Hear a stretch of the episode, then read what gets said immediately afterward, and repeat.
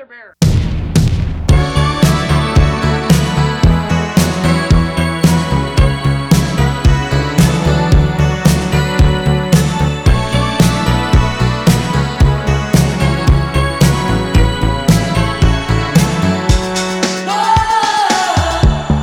哈喽，大家好，欢迎来到啤酒事务局，我是天。我是广州虚荣精酿的刀哥，因为年纪比较大，大家叫我刀哥。对，今天我是来到了广州，然后来广州就不得不来徐荣酒吧嘛。感谢感谢。对，毕竟刀哥被称为啊，之前是被称为广州精酿教父，不敢当，不敢当，主要是年纪大，主要是年纪大。现在是岭南精酿教父，谈不上，谈不上。我可能可能了一下，大家叫我冷链，就冷链王什么的更多了。现在 OK，冷链之王，对，就 King of Cold Chain。什么 确实什么 Protector of IPA，二幺年为顺丰冷链贡献了贡献了不少。我们对对对，你看教父好，大家说教父好，谢谢谢谢，不敢啊，教父就不敢啊，年纪大啊。对，然后刚才我去虚荣厕所里面，发现一排都是冷链的那个，对，那是去年顺丰的运单，对，是去年上半年的一个顺丰的运单，你看花不少钱。主要是花不少精力，因为呃，在国内现在做冷链的话，更多的就不是说你花钱就一定能用上。嗯，呃，很多地区它实际上是冷链是呃顺丰冷链是没有到达的，可能有些时候需要一个不同的公司去接力才能把它运出来。嗯，然后疫情之后呢，其实要发冷链它就更难。OK 啊，就这个这些就不敢，我还是希望给大家一点正能量，就是能走冷链尽量走冷链，不敢跟大家说那么多的哎发冷链的难处了。OK，行，那关于冷链咱们可以待会儿多聊一会儿。OK，然后这期节目呢也是比较特别，因为我们开启了本来想语音直播，现在变成了个视频直播，因为大家都想看一看刀哥。对你一开始说就是说不上镜的。对，OK，大家如果声音有问题可以评论啊，然后。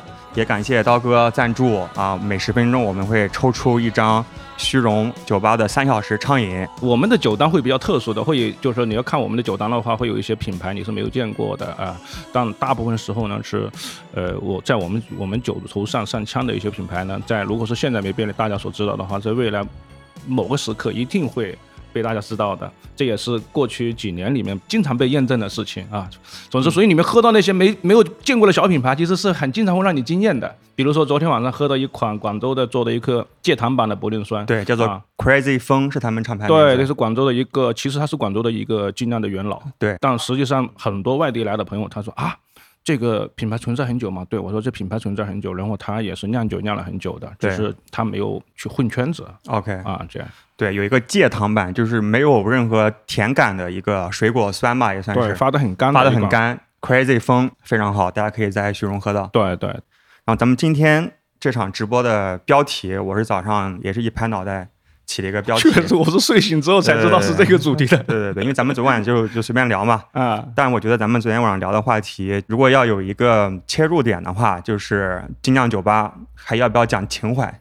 嗯，对对吧？我们昨天晚上主要聊了，就第一个话题是说，最近大家也比较关注的，就是精酿酒吧应不应该给客人试饮？试饮是指的是尝一小杯，对，尝一小杯啊。那之所以聊这个呢，是因为前段时间。啊，咱们金匠圈传的比较火的一篇文章，我感觉好像主要是金匠酒吧老板在传，是吗？对，就是成都的药厂，也是我们特别喜欢的一家酒吧。然后红药老板他发了一个推文，他说有一件非常匪夷所思的事情，就是呃，好像是有一个客人在他吧台要试饮，然后试了两款之后呢，想要第三款再试，然后被他们店员礼貌性的拒绝，然后后来这个客人就去他们的厕所把所有的玻璃烛台都砸了。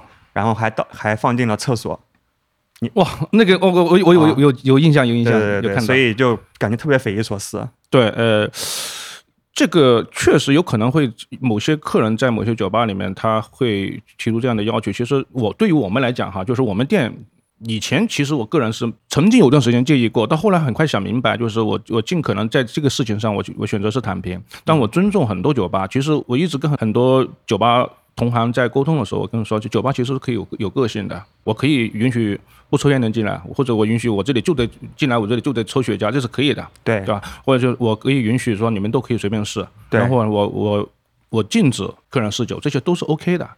但是在虚荣是可以，呃，在虚荣是可以随便试的，呃，但是虽然说我酒吧开了五年了，酒是随便试的，但直到我开了接近第五年的时候，才遇到一个客人，把所有酒都试完之后，拍屁股走人了。但我想这是我规则允许的，我并没有对他有什么看法。那概率还挺小的，对这种不讲理的客人。对对，他其实他不是不讲理，他是来踢馆的啊。大概就是他不是一个来找茬的，他不是他不是喝啤酒的，但是他可能听他朋友说这边喝啤酒很专业，所以他就从一个圈外人进来，然后试了之后，然后评论一番，然后就走了。呃，评论这个酒有美国味。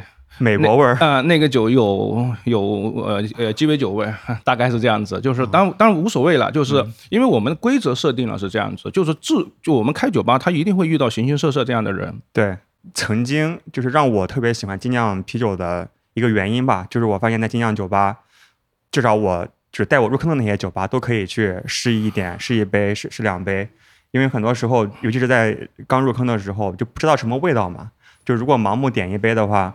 其实可能喝的不开心，然后喝完就走了。除了酒吧给不给适应，其实，在早年我们在开一些尖货的酒局的时候，因为当时当时有一些好的酒特别能拿到，嗯，呃，价格也特别高，呃，我们其实，在试酒的时候呢，其实不单单试酒，甚至是我们是在酒局里面的时候，是大家是下意识的，就是说，哎，我对你这边有兴趣，我是可以直接拿起来喝的。啊，就是就啤酒它的社交属性，它其实是让大家一个很随和的一个一个状态，对，而不是说，呃，我看到一个高高在上，我得呃，好像类似于跪着去喝它一样，对，不至于啊。对，所以这一点也是为什么我特别喜欢精酿酒吧，然后开始入坑嘛，因为感觉就可以进去之后非常自然的和吧员一起聊天，问他，哎，这个酒是什么？然后哎，能不能尝一口？当然，我觉得我还是比较有礼貌的，就是我不会说你给我来个这个，来来个那个，然后我一般会试三个之后，我就一定要点一个吧，哪怕。这三个都不喜欢，那我可以点第四个，就是我没有试过的。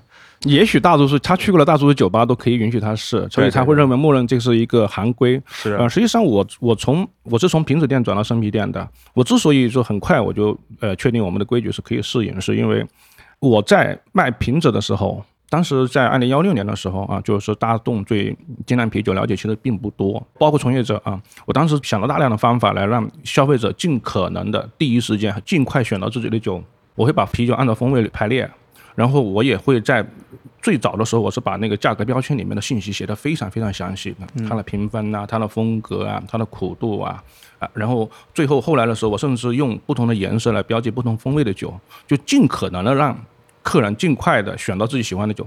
但是即便是这样，我发现客人还是经常会对他来讲是踩雷啊！你刚才不是跟我说这个酒一般苦吗？怎么喝起来那么苦？对。啊，就是哪怕是我把苦度标出来，他客人他不懂，就苦度一个数值，对他毕竟感官的苦度，对他毕竟还是没有喝到这款酒，所以呢，他只是从你的文字描述的话，其实他是不知道这款酒是怎样子的。后来我做生啤的时候，我一想，哎，生啤有个好处，再就是生啤就是我不管这款酒你喜不喜欢，对瓶子你没法试，对吧？对，证明不管你喜不喜欢，你只要你试过了之后是你自己的选择，OK，那你。不管你含不含在泪，你得喝完了，是吧？是是是啊，这个时候是我我的酒吧里面选择让客人试酒的一个主要一个原因，因为我过去五年里面卖瓶子，给我的经验就是推荐酒都是不靠谱的，按照酒款信息给客人推荐酒都不靠谱的。当然有可能是长得不够帅哈，我们像我们的帅哥店员，他给客人推酒，经常客人就很喜欢。OK，嗯，所以就试一口嘛，对吧？对对，我们酒以我们现在的酒吧里面，我们是都允许，不管是多名贵的，都稀缺的，嗯啊，都可以试。其实心里面是在滴血的，就是因为有些酒它确实是真的是，比如说昨天你喝的那个大麦酒，它真的是可能全国就那么极其限量的酒，对啊，而且它做的非常棒。是，我是其实看到大家在试的时候，我都其实挺心疼的，因为很多人是只是名销后就把连你试的那款酒他也不就不喝完，这个我觉得就太过分了。呃，就是你怎么说，就除非它真的很难喝吧，反正我是礼貌性的都会把试的。这个就是我们开酒吧始终还是个服务业嘛。对对，因为你你还是要让客人开心嘛，就客人来酒吧更多的时候就要找开心，所以确实我之所以要去招店员，我尽可能少撞吧台，就是说我尽量避免我被这些东西给干扰到，我让我的店员同事去承受一些 锻炼他们。OK 啊，其实作为老板，我确实不是说任何时候都是很乐意看到这种情况。嗯啊，确实是，所以我更很非常理解有些酒吧他不给试酒。嗯，非常理解，但是至少是我个人而言，还是比较喜欢。去一些就是有一些酒款我很感兴趣，但是比如比如说它挺贵的，或或者是我今天就想喝一一杯两杯，我不想去踩雷嘛。对，所以我个人还是喜欢能够允许，就是至少试个一两款。尤其是现在，现在我们从一些酒款信息里面，你得到的东西并不全面。比如说，别人说这是一款果实，尤其它可能就是一款果泥，或者就是一款果酸。嗯。有别人说这是一款呃酸 IPA，它有可能就是也是一款果泥，也是一款果酸。对。这样就变成了你。对于消费者来讲，我刚刚我才刚刚学会哦，IPA 是有酒花香气、有酒花苦味的酒，怎么为什么你给我一杯是这样子？你明明上面写着 IPA，为什么我喝了是这样子啊？当然，消费者是没有错的，之后错的是就是我们现在啤酒变化太快，还有就是很多命名它不够规范，对，导致我们你很难，消费者实际上是很难通过你黑板上的信息去选到你他想要的酒的，对，那你不能要求说你来到我这，你必须懂会。会喝你才能来我这，没必要。是是是，首先就是能不能试是酒吧老板的选择，能不能都是没错的。对对对。然后第二个层面就是消费者，咱们酒友，咱们盾友们也要有自己的素质，对吧？就是 你就是如果一个酒吧恰好可以，首先它不可以试酒，咱们也尊重这样的规则。而且我去过，也是去过好几家就非常品质非常好的酒吧，它不允许试。然后我刚开始是有点。觉得有点就被拒绝的一个感觉，就有点不太开心嘛。但是后来我在那边消费，然后喝他们的酒啊，包括他们的服务体验啊，就就很好。所以其实我也在改变这种想法。但是如果恰好是允许试酒的话，大家就可以啊，真的选一些自己非常感兴趣喝，或者是去点，但是想去比较一下，然后也不要太过分，可以试个一两款、两三款吃的酒，如果不要太难喝，礼貌性的把它喝掉嘛，然后就点一个就好了。嗯，同时也是我们精酿圈吧，或者说现在的啤酒行业里面，其实我们现在黑板信息它确实是远远不如做咖啡的做的那么棒的。嗯，啊，就用咖啡现在很普及了，但是你看在里面把各种各样的风味是写的很详细的，但是我们在绝大多数的黑板是没有没有体现这些。还有一点就是你，尤其是那个苦度，IBU 那个东西，它是经常会误导人的。对，啊，因为 IBU 它并不代表你的口感苦度是多少。对，啊，就有可能它的呃，它写的它的 IBU 是可能是三十，但是因为由于它发的比较干。对，可能你会喝起来特别苦，嗯啊，所以今后我也希望在我的黑板上，我也把它优化一些，因为我希望它尽可能的让客人更快的选到自己喜欢的酒，起码知道这个东西，哎，我喝不了酸，你起码告诉我哪些是酸的。对对对对对，啊，是的，行，好，来，咱们先喝一个。我们现在在喝的是哪一款？呃，一个黑寡妇的一个浑浊 IPA。啊啊，它其实呃跟我们呃国内的一款呃幼园积木其实也蛮像的，啊，因为我刚刚做完那个酒的呃酒楼接管。啊，是南京制造府啊，南京制造府，对对，是教父实验室他们的厂。教父实验室，实际上我今年呃，从去年开始一直在在售卖这款酒，这款酒是知名度不高，但是它实际上是一个酿的非常棒的一款酒。但这个你如果是比较的话，我觉得还区别挺大的，区别挺大。对，因为我。不知道什么原因，我对酒花里面的某一种物质特别的敏感。对我上次，我们上次在做那个制造服的六元金梦的时候，就发现，呃，HBC 六九二这种酒花，它会有些人对里面的一种类似于奶油还是椰香的那种味道。对，就是那个，就是那个，你对它特别敏感，对吧？我之前不知道怎么描述，我的描述类似于那种脂肪的那种油脂的，但是是有点发油漆的，就不愉悦的啊。有些人是对这个会特敏感啊，就是那个味道。我之前呃，油盐煎梦之前扎四年给我寄过，我喝过，就是有我我给我朋友分享，大家都特别喜欢。但是我的话就一下就喝到那个味道了。皮条的老崔也接受不了这个味道。对对，但这个的话就完全没有，完全没有，是吧？对对对。他后来那款酒也有改善，嗯，挺好，就是能够。被刀哥选入法眼，在 主要是我们的酒客，我们酒客对，在在虚荣上的 IPA 应该都是非常棒的 IPA。嗯，对，其实很简单，就是不好的就把它下架或者倒掉就好了，或者是假如有有酒客他情况比较特殊，他希望可以免费喝到，那我给他免费喝的，免费喝就好了。OK OK，行，咱们刚才聊了第一个话题啊，就是关于试酒的这个话题。那关于所谓的情怀，情怀是吧？你你还能想到哪几个词？或者是在酒吧的运营，情怀可能很多人想的就是我要卖好酒。OK，对我要卖好酒，让让更多人去能喝上。这个主题就是我今天早上睡醒一看的时候，我就想啊，其实我们大部分精酿从业者，他其实当初可能多多少少都是因为有情怀而开了这样一个店。对，那你说让他不要去追求情怀嘛？或者说对于我来讲，帮我也是当时也是非常有情怀，并不代表说我现在没有情怀。但是最近以前很多因为很多年轻人开店前他会来请教嘛。我当时会跟他们说，你这个酒该怎么做哈？我不是教他们店铺运营，店铺运营这个是一个大学问，我们没有这个资格去教。然后酒该怎么样去喝，怎么样去选呢？这个东西呢是它是有套体系的，你可以按照那套体系去做，你就可以选到一些不错的酒。那情怀的呢，就是越来越感受到现在年轻人他开店，他显然是为了情怀，因为他他确实不是为了赚钱。嗯，对，最近其实有好多我们群里的盾友，大家也听我们节目听了快两年了嘛，已经 作为作为酒客都非常资深了嘛。然后有一些人也跃跃欲试，想去开酒吧。嗯，包括一个广州的姑娘。她是吗？她马上开了，已经开了是吧？马三月份就要开最近越来越多，最近两年里面，其实广州还有还有全国各地的一些城市里面，他们开精酿酒吧是蛮多的。对，然后大部分人我感觉其实也是为了情怀，或者是为了热爱吧。热爱，为为了热爱，然后去开。然后当然我们也看到另外一些酒吧，就是我们合作酒吧，去年才第一年嘛，我们 PU 旅行社的合作酒吧，然后已经有可能至少有四五个酒吧都在二零二一年就歇业，然后就就不见了。据我据我们所。当然是个大，这个这个可能不是个大数据，可能是小数据啊。就是说，你朋友圈或者是说跟一些行业内人士聊天的时候，说应该讲国内的绝大多数小型的精酿酒吧，它其实是并不怎么赚钱的。嗯，就是支持酒吧老板下去了，有可能真的就是爱好，或者就是以贩养吸。OK，就是那就情怀嘛，就情怀，对，就是情怀啊。对啊，但这个情怀，嗯，以前的时候我是跟年轻人讲，就是说你你得有情怀。啊，后来自己醒悟过来之后，就要向他们说句对不起了，抱歉了哈。呃，我劝他们不要有情怀，不要有情怀是什么呢？其实不是不要有情怀，而是说很多人的情怀他可能往往他并不是那么真实，或者说并不那么准确。比如说你要在某一个很偏僻的小山村里面，或者小县城里面，八线小县城里面，你要开一个只卖尖货的酒吧，那它注定了你肯定。受众是很小的，因为这样的酒吧，它哪怕是在西方，它也不是说很普遍存在、普遍存活的。嗯，那为什么你要会选择在中国去做这么一件事情？尤其是中国精酿啤酒，它的市场占有率它还是相当低的。然后你还要再去一个八线小县城里面，再做一个只卖尖货的，嗯，那意义在哪里？然后假如活不下去的时候，就抱怨当地的人不懂精酿，你这个没没什么意义。对，就不要自己给自己过不去。那没必要。你喜欢喝，你可以。网上买酒或者是其他地方，对，尖货是酒，那个普通的水啤它也是酒，就是呃呃十几二十块钱的精酿它也是酒，它都是一个，就是说你们要去做一个精酿酒吧呢，它都可以选择的酒。OK，你觉得虚荣是一个卖尖货的店吗？呃，其实如果你看我朋友圈的话，你大概应该有两年多时间没有看到我发尖货了。就我为什么没有发，并不是说没有在喝，偶尔也也偶尔也会喝，然后是因为有人看我朋友圈之后说，刀哥我不敢去你们那，因为你们那里都是卖尖货的。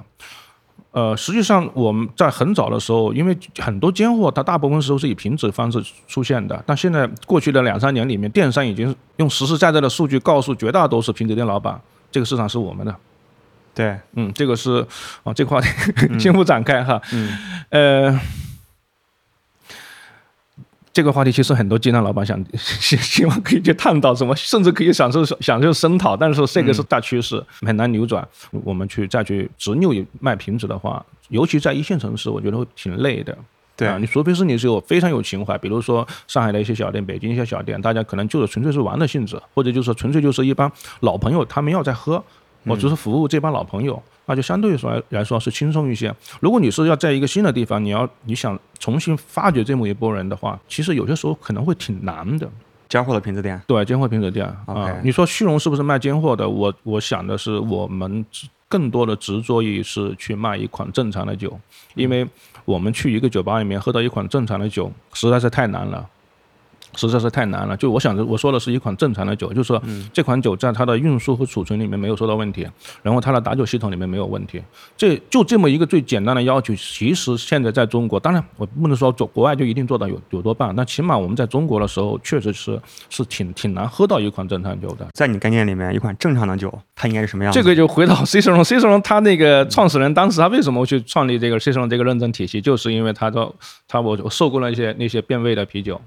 啊，然后呃，他就创办了一一个这个税收的认证体系。税收认证体系里面，它更多，尤其是一级里面，它更多的是关注于怎么样把工厂出产的一款正常酒最好的姿态送到消费者嘴里。嗯，讲的是这个过程。对啊，那实际上我们在我们现在国内的，因为精酿发展相对还到目前为止，硬件软件还是比较落后的啊，硬件软件比较落后，导致了我们国内的这个啤酒应用水平其实相对低下的。嗯啊，比较好的可能是青岛。啊，因为青岛人民他们可以很方便、很廉价的喝到新鲜的啤酒，正常的啤酒。其实你要酿造一款那样的一款工业拉格的话，绝大多数工厂都可以做到。但是青岛市它可以让他们市民随随便便就可以很轻松的以几块钱的成本就可以喝到一款正常的酒。其实这个是在绝大多数城市是相对难做到的。OK 啊，正常你指的是没有异味儿。对，没有异味，就是说他尽可能的表达酿酒师他想表达的东西。那就是它的运输以及在酒吧的存储、经销商的运输跟储存、酒吧的储存，还有酒吧打酒系统，还有最后一步是酒吧里面的杯子。OK 啊，那你喝到的，或者是你嗯感觉到的，现在中国可能酒吧里面普遍存在的所谓就很难找到正常的酒，就他们一般会有什么样的问题？可能更多的问题也是就是说整个供应链的问题，不单单是酒吧。啊，就是说他可能这个酒吧老板，其实很多酒吧老板，尤其他经常拿一款尖货的时候，他拿到他手上的时候，往往并不是那个正常的味道。嗯啊，他很多酒吧老板可能不知道，或者说哪怕你是知道了，你又没有办法售后。OK，因为这个酒别人都在卖呀，对，就你一个人说有问题，凭啥呀？你能举几个例子吗？比如说，比如说是什么氧化了，什么老化了，什么样的异味？举例子会得罪人。呃，IPA 氧化是非常非常常见的，很多人会觉得我对这个酒，我对这个事情要求会过高。嗯啊，嗯，其实我觉得。呃，因为我自己，我我衡量一款酒就是说，假如比如说我我喜欢喝 IPA，我自己能不能喝下去？假如我自己能不能喝下去，我怎么敢去卖给客人？嗯，我我讲它的正常程度，不是讲它好不好喝。我现在更多的时候跟消费者去沟通一个呃，去探讨分享一款酒的时候，跟他讲它是这么正常。嗯，那好不好好喝不好喝？比如说，呃，好喝不好喝是个人选择，有些人他只喝。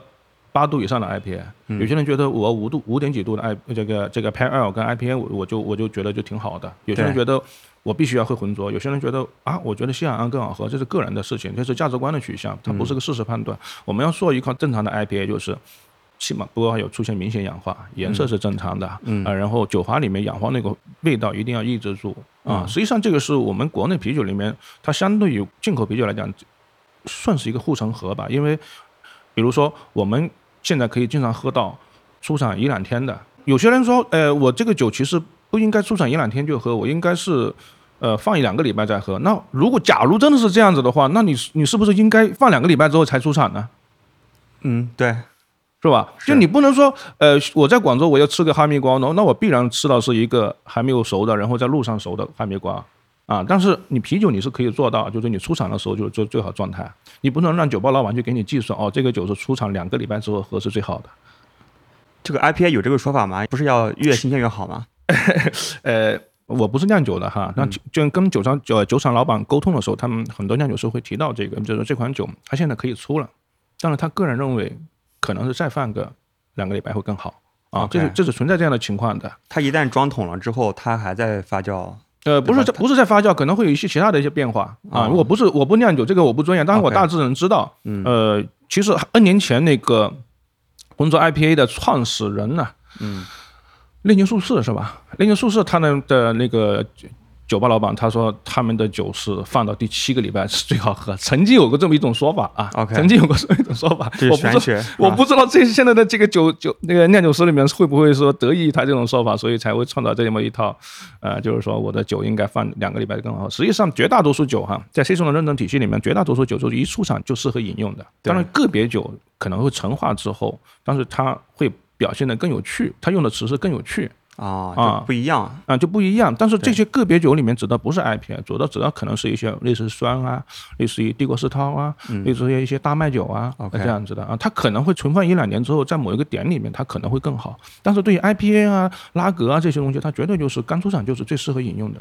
OK，嗯，那咱们能不能给我们的消费者的盾友嘛，普及一些，就是怎么去一个酒吧快速识别常见的一些异味儿，比如说刚才咱们说的氧化。如果说错啊，大家可以指正啊。氧化应该是齁的那种味道，齁的味道。呃，在不同的酒款里面的氧化味道会不一样啊，比如说啊，比如说酒花导致的氧化味道，还有就是里面的一些一些呃其他的东西它氧化之后的，比如说一些生色酒，它可能会出现一些焦糖啊啊太妃糖的这样的味道。OK OK。如果是说那个 IPA 的氧化，酒花酒花的氧化呢，更多的时候在西方，因为我们现在没有。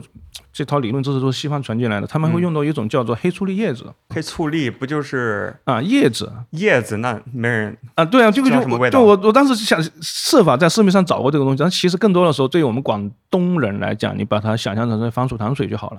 就是我们对番薯糖水那个味道是特别敏感的。广东这边喝糖水喝的比较多了，是吧？就是一一说番薯糖水，你一旦记住这个味道之后，今后的这个不是不幸福的，这个事情是就是说你会品酒的时候，这个是。并不会让你喝酒变得更幸福。就相当于你是一个美食评论家的时候，并没有让你吃美食更幸福，因为你永远在找它的缺点。对对对对。那这也是我没有去考 B J C B 线下的原因。OK，因为我做完那个异味训练之后，发现我喝的每款酒都有异味。啊，是。还有另外一个比较常见的是，就是染菌，其实有些时候有点酸的酸臭。染菌应该是。目前绝大酒吧还是比较容易遇到的，嗯啊，但当然现在更多的酒吧它已经开始意识到这个问题，就是说，尤其是国内现在已经有考证考 C 证证的已经有八百七十多个人了，就是这些里面很多酒吧老板他们已经知道，就是说我这个管道我是经常去清洁的，嗯，我经常去，但是八百多个人。在国内的尽量应用人员的总数量来讲，占比非常小，因为美国都已经有十十几、十一二万人了。是，那十一二万人考了这个证呢？就也就是说，在国内目前并不是很多酒吧老板有有意识到，就是我的管道的清洁维护这个问题。就是我们刚刚讲的，就是我们在很多像生啤店里面喝到的，并不是一款正常的酒，就是一个是酒，它可能到他手上的时候已经坏掉了，或者是变质了。这也许。对某些人来讲，它也可以喝的啊。更多的时候是生啤管道里面，它会由于不及时清洁导致的一些储存感。有些更多的是一种黄油啊，什么蜡烛的蜡味去形容。但是其实很简单，中国人因为吃会吃米饭嘛，米饭馊掉那个味道啊，对啊，米方说的这个味道。其实以前我是比较常经常喝到这个味道的，现在。大家的其实其实大家的生啤管道，大家已经更注重去维护了，对吧？这种这种味道，其实我现在呢喝到的几率就比较低了，嗯，这么讲啊。OK，刚才说到那个试酒的问题，其实我刚刚忘了说，其实生啤店每天为了保证那个出品的品质的话，每天都要把呃全内一节给打掉。如果是一个有很多数量很多酒头的店的话，这是一个非常大的成本，对，非常非常高的成本。还有就是从品鉴的角度上来讲呢，前面那一节。往往是不能体现这杯酒的风味的。对，经常遇到就刚打出来就对，明显，哪怕是你看到他已经把前面那节打掉了，但因为其实它外露的那一节里面最短的话也有一两米，其实还是有一节是在外面的。那这一节的话，尤其是有些酒，它它更更适合大口大口喝，就是你小口抿的时候跟大口喝了感觉完全不一样。所以，如果你要对一款酒有有一个比较全面的认识的话，更建议是一整杯。一整杯啊，一整杯喝一大杯，就是说你就喝一个三，起码三百三十 ml 吧。如就是说你拿一个几十 ml 的杯子，你喝个那十十几二十毫升，其实很难去对这个酒有个全面认识的。那你下次遇到想充分充分充分感受这个酒的适应，那那请 欢迎参加我们的餐饮啊。OK，有人问你在喝啥，咱们我喝的是一款酒精度比较低的，非常非常低的，大概四点几度的一款浑浊，嗯，黑寡妇的。现在喝成都倒酿的。成姆斯特丹，成姆斯特丹，它那个设计非常的暧昧，是那个美少女，是吗？嗯，对，美少女，然后我觉得还挺暧昧的。这个概念他们推了蛮久的。嗯，倒酿这个品牌也是我当年在幺六年的时候，应该是第一批卖它的那个伏魔的 IPA。很多人当时是因为一某一篇推文是通过伏魔认识到了虚荣的。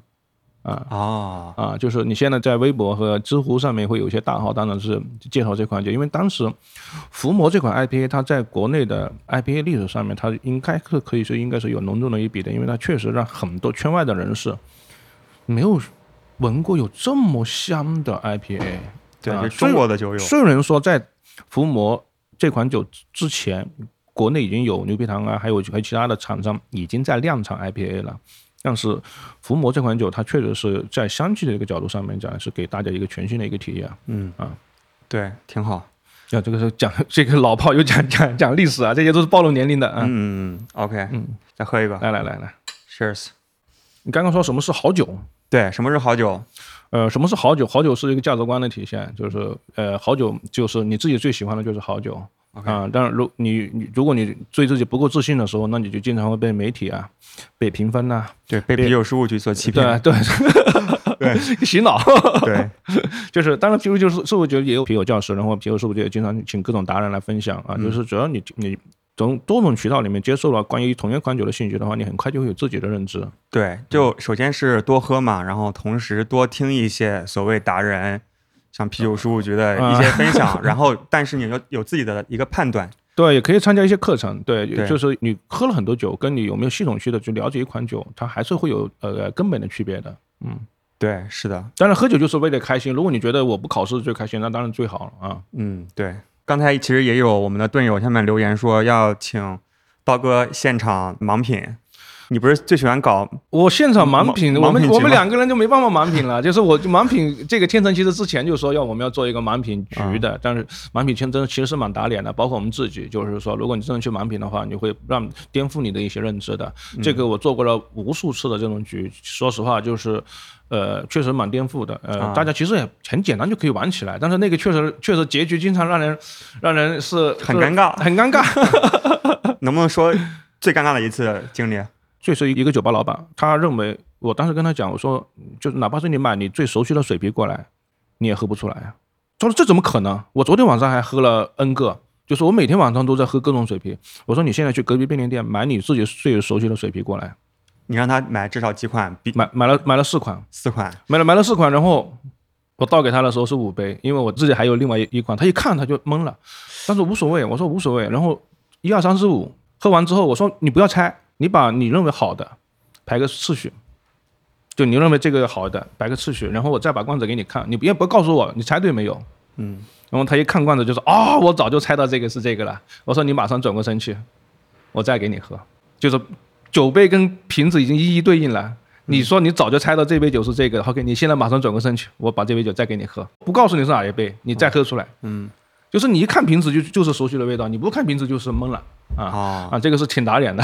OK，你自己试过吗？你不要老我自己试过，我自己试过，我自己试过啊！我们店员也在打我脸啊啊啊！就是我，尤其是你舌头喝麻了的时候，你是分辨不出区别的。OK 啊，因为你专业的品酒的时候，他们是每喝一款酒要重新吃个面包啊，喝个喝点清水啊。但实际上我们经常在喝酒的时候就无所谓了，尤其是你喝到最后的时候，喝哪款酒你都觉得好喝。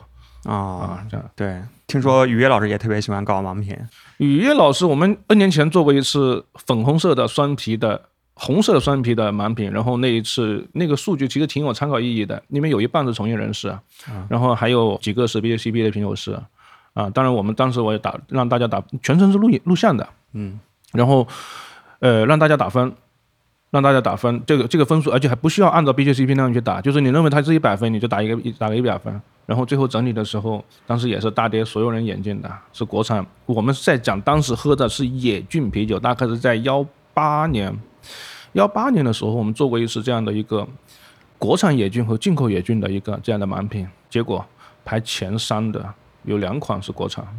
现场参与的这些部分人，野菌的，野菌的，就是就是兰比克，就是兰比克啊，老桂枝一些。国产品牌是哪两个？国产品牌是哪一个？当时在国内能能正常售买到的只有，当时在国内能正常售卖到的非常少。当时是两个都是牛皮糖的啊，牛皮糖的啊，牛比克，第一年的那个牛比克，现在是第二批了，现在应该是第三批了，可能是啊，对，就是去年的是一个葡萄酒的，然后嗯呃。应现在应该是第三批了，我忘了哈，我回头的还是还做了一个帝都海盐的过桶版本。过桶过桶版本，对，其实很奇怪的就是帝都海盐的这个过桶版本，它它并没有被消费者大量认知到。实际上，呃，牛比克这个酒在国际上有可能哈，有可能是中国啤酒拿了最多奖项的。OK，也就是这个我们在幺八年的时候，我们做过一次这样的盲品，而且现场的人绝大多数人都把我们盲品的那些酒都喝过，而且不止一次。嗯，除了国产。OK，所以之前搞了很多的盲品局都很打脸，其实每一次都都挺打脸的。呃，但是有一个盲品局是没那么打脸的，嗯，就是我们做一个冷链跟非冷链的对比，就是有一款酒它是同一批次到了到了进口商那儿，它是全程冷链从美国过来，我们的冷链一般情况下会折腾很久才会运到我手上，然后我就等不及了，嗯，等不及了我就会呃从广州经销商那里拿。呃，这个事情应该不会传到美国去吧？哈，OK，就是从从经销商手上拿到的是非冷链的，啊，其实也挺好喝，啊，也挺好喝。就是，但是我们在我们的冷链到了之后，我们把它放到我基本上做这样的盲点的时候，我会把他们两种酒，把它冰到同样的温度，嗯，用同样的杯型，左一杯右一杯，让全场闻一口。这种盲品每次。结果都是非常让我非常开心的，就是全场。其实我在我酒吧里喝酒，不是所谓的专业酒客啊，不是，就很多都是一些慕名而来的，或者是一些朋友，他们喜欢这个氛围过来喝酒的。然后全场的人，百分之八十人在不需要喝这款酒的时候，我讲的是一款酒，它从进口商到了我们手上不超过十天，就这款酒进了中国之后到我们手上就没有超过十天的时候，我们我而且我收到这款酒一直在冷藏，冷链跟非冷链的区别，现场的人。闻一口，OK，百分之八十的人能命中，我觉得这个是新鲜的。嗯，其实另外一款酒也挺好喝，并不是它就不好喝，而是说你一旦你知道了这款酒它可以更好的时候，你就对它有更高的要求。我们生活品质就这么提高的嘛。对对对对，是的。哎，那这个这个就是满品唯一不打脸的时候啊。OK，就大家有很多问题啊。刚才我看到一个问题，就是咱们刚才聊到说啤酒教育哪里有课程啊？就大家可以还是关注啤酒事务局，啤酒事务局有啤酒课程哎，回复啤酒教室就啤酒教室。对。对，我也有购买那个课程，是郑郑老师是吧？讲的非常棒，讲的非常棒。感谢，早说送你一套。对，肯定要支持啊，因为现在啤酒教育这块其实也不容易，因为大家没有认识到这个东西的重要性。对对对对，我自己也有做啤酒教育，然后就在今天上午的时候，还有一个广州最大的连锁的酒馆，他们跟我讲说，希望以后每周给他们做这样的培训。他们在广东省已经有小一百家了。OK，就是呃，其实。刚刚有提到说怎么让消费者怎么样去到一个酒吧里面知道这块这个酒吧里的酒行不行？其实你看一个酒吧里面，他如果他知道这套理论的话，他就按照一个正常的一个流程去怎么样去储存酒，怎么样去打酒，怎么样去把这个酒送到消费者手上。然后从单从这个的话，你大致会知道哪些酒吧老板是用心的。嗯啊，至于他运气不好，刚好拿了款不好的酒，那另说。那起码这个酒吧老板他首先是在用心了。啊，也就是说，如果你消费者跟酒吧老板同时都有有了解过这套呃知识体系的话，那么它是可以快速的帮助你，起起码可以筛选掉一部分不上心的老板，对，不上心的酒吧。同意。旭荣这个名字怎么来的？旭荣这个名字是最早我一个我的朋友，他是曾经是八零后作家代表啊，过气了，过气了，就是曾经跟韩寒和安宁宝贝他们齐名的。他当时写了一本书叫《你是我的虚荣》。然后他当时创业的项目做民宿的项目，就说你是我的虚荣，大概是用了这么一个名字。然后我们当时一起合作开酒吧，就在民宿的一楼开酒吧。然后我们的名字当时是你是我的虚荣。呃，精酿啤精酿啤酒和你是我的虚荣，精酿啤酒和咖啡和民宿和民宿啊三个字啊，他当时做民宿的，那后来后来那个项目就是他们后来他就转做其他的事情去了，然后我们酒吧就独立出来，就是叫虚荣，因为大家已经习惯了叫那个地方叫虚荣。OK，啊，感觉这个名字很骚。呃，是比较骚。这个这个其实最尴尬的是什么？是最尴尬的就是客人打电话过来问的时候，我们的店员。那一瞬间不知道怎么接话啊，因为别人打电话过来就是：“你好，你是我的虚荣吗？” 是还是不是？店员肯定说是了。嗯，所以你是我的虚荣吗？然后后来觉得这个有点有点拗口，对吧？这个名字其实圈内人蛮多人都会在用的，就像我们一些熟悉的品牌给我们做酒楼接管的时候，他他根本就不管我，他直接就把我酒王名字到现在还用那个词。啊，就是就是我我也要跟我原来的合伙人向他们报叫致歉，就是说确实大家对这这个词是就是印象比较深，就是现在有些酒酒头呃做一些酒楼接管的时候，他们可能会下意识的就把我的名字写上那以之前的名字，没关系，就是就大家以后知道知道的话，就把它更改回我们现在这个名字就好了。现在是开业的第五年。呃，现在应该进入第第六年。第六年啊，现在是有三四个三四个店。现在现在是有三家门店，然后还有跟人合伙了一个一个快闪店。那快闪店大概就是只做一两个月这样子了，只剩下一两个月时间这样子。现在我们在在在想怎么做一个好玩的，因为你刚刚之前有问我说我们虚荣是不是可以兼货的？我是说我们其实是喝一个尽可能的让大家呃以更好的状态喝到一款大家想要的酒。嗯，那兼货我们当然也做，但我不想让大家误以为我们是一个。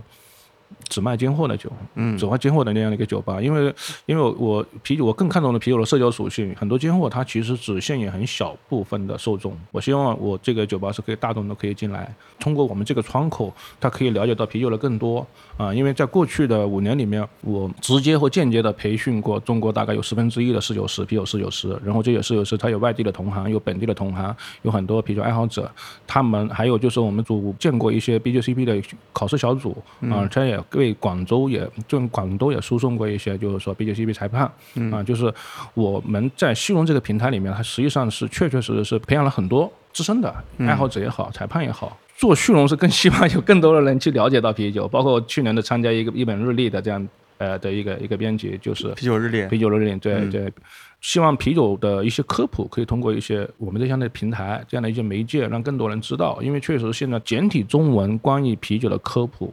的信息非常少。虽然说大家现在看到的书很多，但实际上有价值的书不多。还有就是很多写的很枯燥。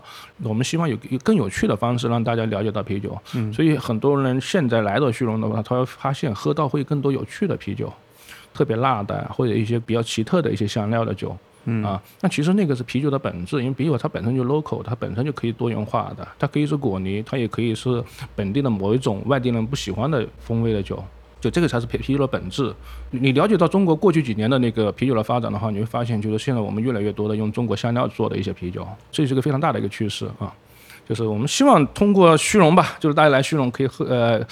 遇到好玩的人，喝到有趣的酒，喝到各种各样的本土酿酒师。我们这边对于虚荣讲，它可能跟其他酒吧最大的区别是，就是我们这边会有更多的一些本土的酒。就是大家都没有听说过的广州的，其实广州有很多很好的品牌，当然一些一些知名的品牌，像巴尔沃啊，这个呃还有广东广东像半吨啊这些呃 ET 啊这些，我们很早就有上过这样的酒的。我就说在在很久以前就给做他们，巴尔沃没有做过酒的这样半吨我做过啊，因为巴尔沃我我跟巴尔沃非常近，然后广东还有一些，比如说像深圳的吴兴啊，呃像广州的喜悦啊，它也曾经是个大师杯的一个呃当时艾尔的一个得得奖金主，他们创建的一些品牌，这些他们做的这些酒。其实很好，但是呢，我看他们动销并不太好，因为没有更多人知道它。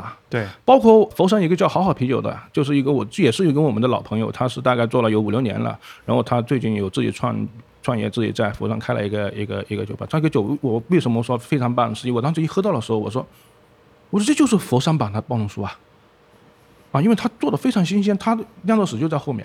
我当时一喝，我说这就是暴龙叔啊，然后我是。活生生的从他手里抢了一桶回来，抢了一桶回来，因为因为他是不对外销售的，很后来有酒客外地的同行，在我酒吧里面喝到这款酒的时候，他们非要我给联系方式，说非要我要这个酒吧老板如果有就这个品牌如果有有酒输出的时候，一定要给他拿一桶，一定要给他拿通。最近我看到其他人也这样子，他们非常想要，就是在不同的场合里面喝到了这款酒之后，都非常想要这个酒，因为在广州其实是广东省，它其实是蛮多的。蛮多的人，其实蛮多的品牌，他就做的非常不错的一些酒啊。但是我希望，我不知道之前是出于什么什么样的原因，就是没有被大家所知道。然后我们经常要去卖一些千里迢迢运过来的酒，本土其实已经很有很多好酒了。嗯啊，我就希望就起码在我虚荣，我希望尽可能去支持本土的一些酒。嗯，大概这样。尤其是岭南的，尤其是尤其是岭南华南的，对对，就我们会有有有很简单嘛。呃，最近几年的那个啤酒都是往水果化发展嘛，但是啊，用水果的不一定只仅仅是果泥，它有可能是一款做的比较好的柏林酸，也可能有可能是一款做的非常适应的古诗，也有可能是一款就是果泥，是吧？也有可能是一款真味的 IPA 都可以的，甚至像现在这个发展趋势，甚至有国内四套。啊，对，嗯，车尔最近出了一个成立觉醒，加了那个很多。啊，橙子酱的啊，对，还有什么胡萝卜，他们也在做啊，挺有意思的。这啤酒，这是啤，这个很多人说这是啤酒吗？其实这就是原来的啤酒，就就这么整的。嗯，啊，最早的啤酒都是都是乱七八糟，什么东西都都往里怼啊。对，那咱们要不要聊聊岭南协会的事情？岭南协会，呃，是去年是你去年八月份牵头发起的，有有有参与吧？对，就更多的工作主要是我们小新会长去操劳。OK，啊，确实是比较忙。然后我们呃，因为。我们广东省计量协会，就广东省的计量协会，据我所知道，上一次活动大概是在幺六年八月，就是说年代非常久远。然后可能之前也有一些本土的一些前辈嘛，他们有也有张罗过各种各样的协会啊。因为我们跟中国国内其他的协会就关系是比较密切，我们跟他们取经，就向他们都不学习，然后也希望在呃在广州能够成立一个组织吧，或者说大家一个好玩的平台吧，让把大家更团结起来，就是让。从业者、爱好者，他更容易去获得一些资源。不然的话，像我们以前作为广东的，比如开金兰酒吧的老板，他们可能会在以前的时候，如果你要去多了解外地的啤酒，他们往往可能要去飞成都，要去飞北京，要去飞上海，去参加当地的啤酒节也好，酒展也好。当然，从在二幺年开始，广州已经有好好几个啤酒节了，包括我发起的那个呃华南啤酒节，就是说我们更多的希望就是说有一个平台可以让大家了解更多的外地的酒，尤其是本土的一些做的非常棒的一些精酿。OK 啊，这是我们做岭南协会的一个目的、一个宗旨啊，就是说让属于这个大体的这么一个范围之内的人，大家更多的去做一些交流的活动啊。从从八月份以来，其实发起过好几次活动，就就是大家挺活跃的，这个是大家比较欣慰的啊。非常感谢各界支持。岭南协会主要是在广州还是在周边？应该说主要的负责人是在广州吧。小新他主要负负责人在广州，但是他因为他有随行费，其实他整个中国他都有涉足过去。OK OK，其实是面向全国的，但更多的活跃的主要是本地的啊。嗯，欢迎大家加入，卖个广告，多支持我们会长工作。岭南协会 啊，岭南协会，呃，岭南组岭南精酿一个组织吧。嗯啊，对，看到你们那个年会，感觉也喝得很开心。呃，喝得很开心，很刺激。因为当时邢师傅他说他不能离开一个城市，他一离开一个城市，那个城市就马上就有疫情。啊，就他这这也是他这一次九九头接管，他大致有这么一说。嗯。结果我们他刚好过来做活动的时候，年会的现场，我们喝到最后的时候，叫邢老师，他邢老师别担心，我来正常啊。结果就在距离现场的两百米范围之内，可视范围在两百范围之内，我一边喝酒一边看到警车过来。我们李南年会一边喝酒一边看到警车过来，然后隔壁楼封楼了，啊，发现一名阳性，是啊，是广州吗？这广州对，就是就邢师傅正常的那个场所，结结果最后证明邢师傅正常确实是有用的啊，那个是假阳性，就是就是我们喝酒喝到来的警车太多了，对面楼停不下，对面楼下停不下了，不是警车一直停到我们就在我们脚下，就停着就我我们两个在这喝酒，警车就停在这儿。啊，天哪，他。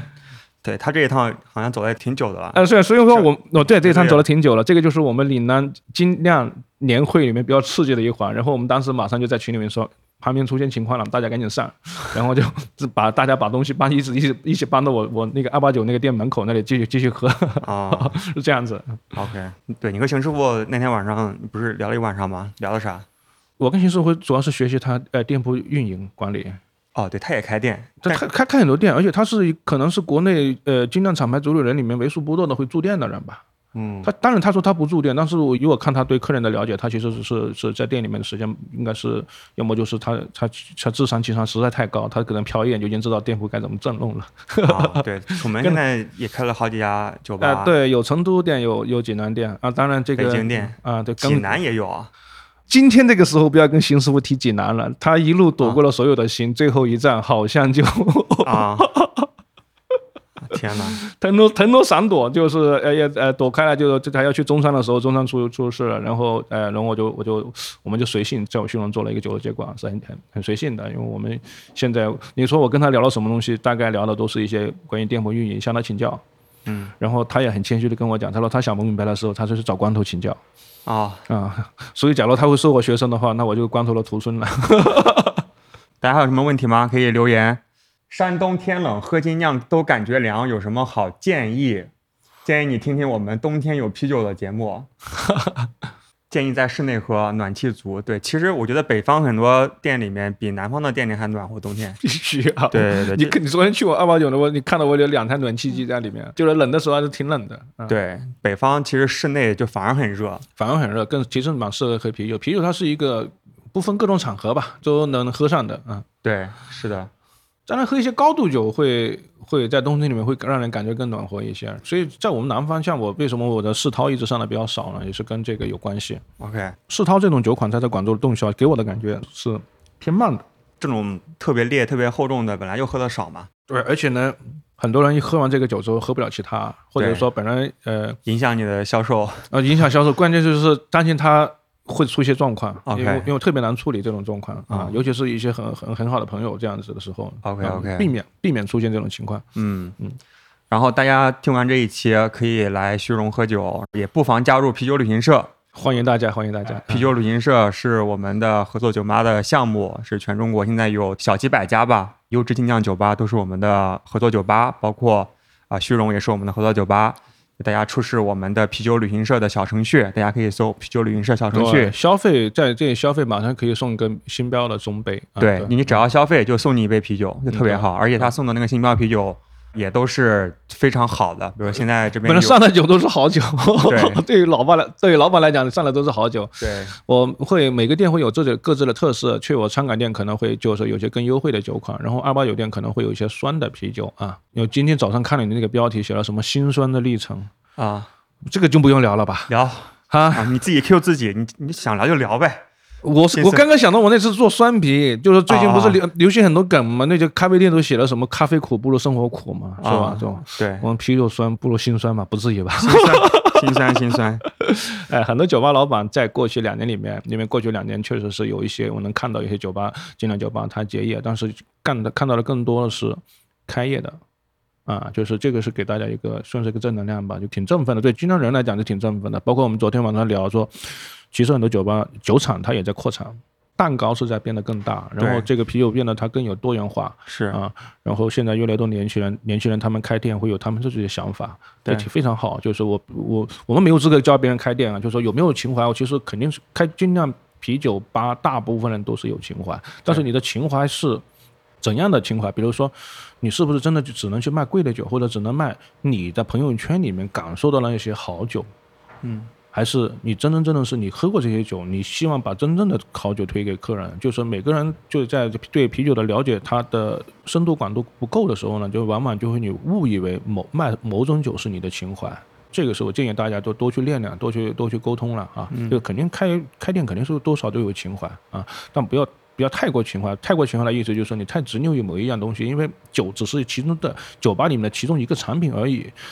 呃，酒吧更多的是提供给客人的是一整套的一个，比如说你的空间、你的氛围，也也许可能是你的音乐，对啊，也许有可能是你的酒吧里面有各种呃各种游戏，或者是说呃呃你酒吧里面会更多某一类人，别人来你这里酒吧就是为了跟这一类人在一起，对，嗯，就像。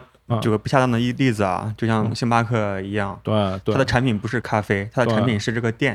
当然，对于精酿啤酒吧来说，你把你的产品做得更好，这当然是毋庸置疑的，是不是？就是说，呃，你可以通过，比如说。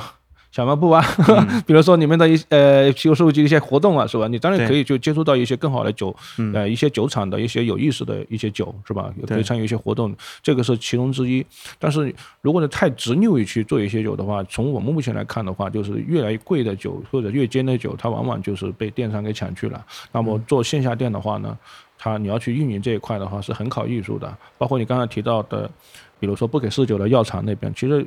很多人跟我反馈的是，他那边的服务啊，各各方面的是各种细节是处理的非常好，非常好啊。对，人家他是可以这么去做一个有个性的事情的。嗯嗯，对，非常谢谢大家围观我们这次的节目。不好意思，我这个是我真真的第一次视频直播哈，确实我托尼老师确实没等到他，就所以所以没有理发啊。嗯嗯，OK，行，那咱们今天聊差不多，非常感谢大家，非常感谢。对，然后也。非常欢迎大家来虚荣酒吧喝酒，就来广州吧，就一定要来虚荣喝一杯。对，在虚荣可以喝到各种各样的广东本土、岭南本土的各种啤酒，不仅是广州本地的，对，周边的一些城市都会有。周边的城市都会有，甚至尤其是很多被大家不知道的一些做的非常棒的一些酒。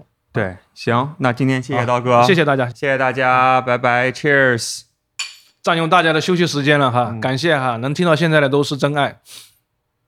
还有几个人在聊天，我们到队友群里面聊啊！谢谢大家。